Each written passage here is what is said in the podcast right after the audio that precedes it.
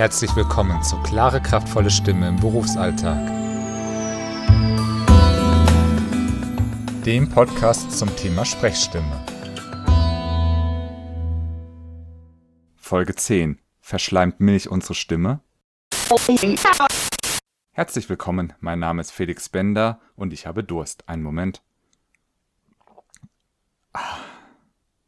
So ein Schluck frische Milch, das ölt doch richtig die Stimme. Wobei, soll ich das überhaupt? Verschleimt Milch nicht die Stimme? Vielleicht haben Sie das auch schon mal gehört. Vor einem Auftritt, vor einem wichtigen Gespräch soll man keine Milch trinken, denn Milch verschleimt die Stimme. Nun, an einer Stelle kann ich Ihnen die Angst schon mal nehmen. Die Milch kann nicht an Ihre Stimmlippen kommen. Denn die Stimmlippen liegen in ihrer Luftröhre, wir haben zum Glück gute Schutzmechanismen, dass keine Nahrung in unsere Luftröhre eindringt. Einzige Ausnahme ist, wenn Sie eine Schluckstörung haben, aber dann sollten Sie dringend zum Arzt gehen. Doch wie ist es mit dem restlichen Mund-Rachenbereich? Kann es sein, dass, wenn wir Milch trinken, mehr Schleim im Mund- oder Rachenraum gebildet wird? Das wäre natürlich ungünstig, denn wie sollen wir locker und ausdrucksstark sprechen, wenn überall Schleim hängt? Genau damit hat sich die Autorin Julia Merlot, also ich nehme an, dass man ihren Nachnamen Merlot ausspricht, in ihrem Artikel Fördert Milch die Schleimbildung bei Erkälteten beschäftigt. Der Artikel ist am 11. Januar 2016 auf Spiegel Online erschienen, dort können Sie ihn auch immer noch nachlesen. Übrigens, auch wenn der Artikel sich vom Titel her mit Erkälteten beschäftigt, die Erkenntnisse, die er vermittelt, gelten natürlich für alle Sprecher, egal ob sie erkältet sind oder nicht. Die Autorin verweist auf eine Studie, bei der Probanden fettarme Milch, Vollmilch und auch Sahne in den Mund genommen haben.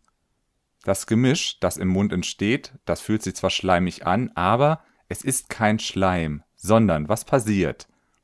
Nun, Fett löst sich nicht in Wasser, sondern schwimmt in kleinen Kügelchen darin umher.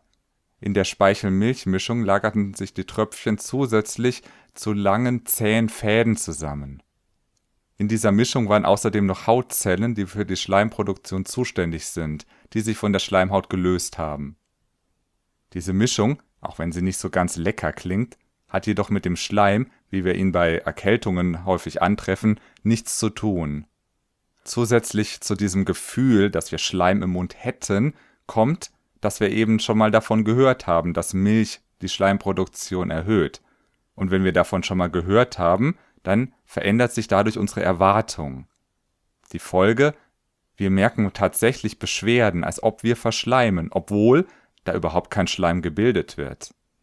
Dieser Effekt heißt Nocebo-Effekt, also die negative Form des Placebo-Effekts. Die Autorin verweist in diesem Zusammenhang noch auf eine andere Studie.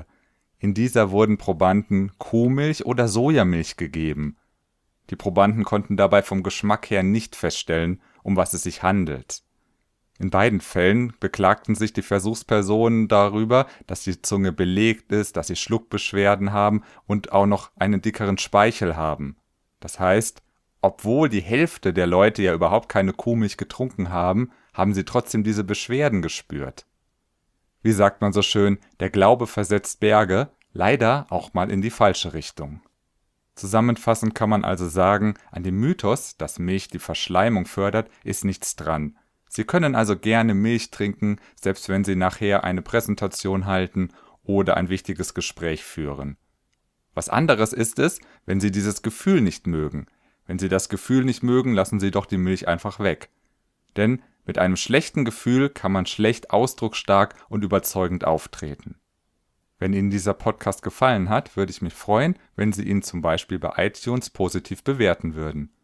Wir hören uns, wenn Sie mögen, in zwei Wochen wieder bis dahin viel Spaß beim Milchtrinken und mit Ihrer Stimme.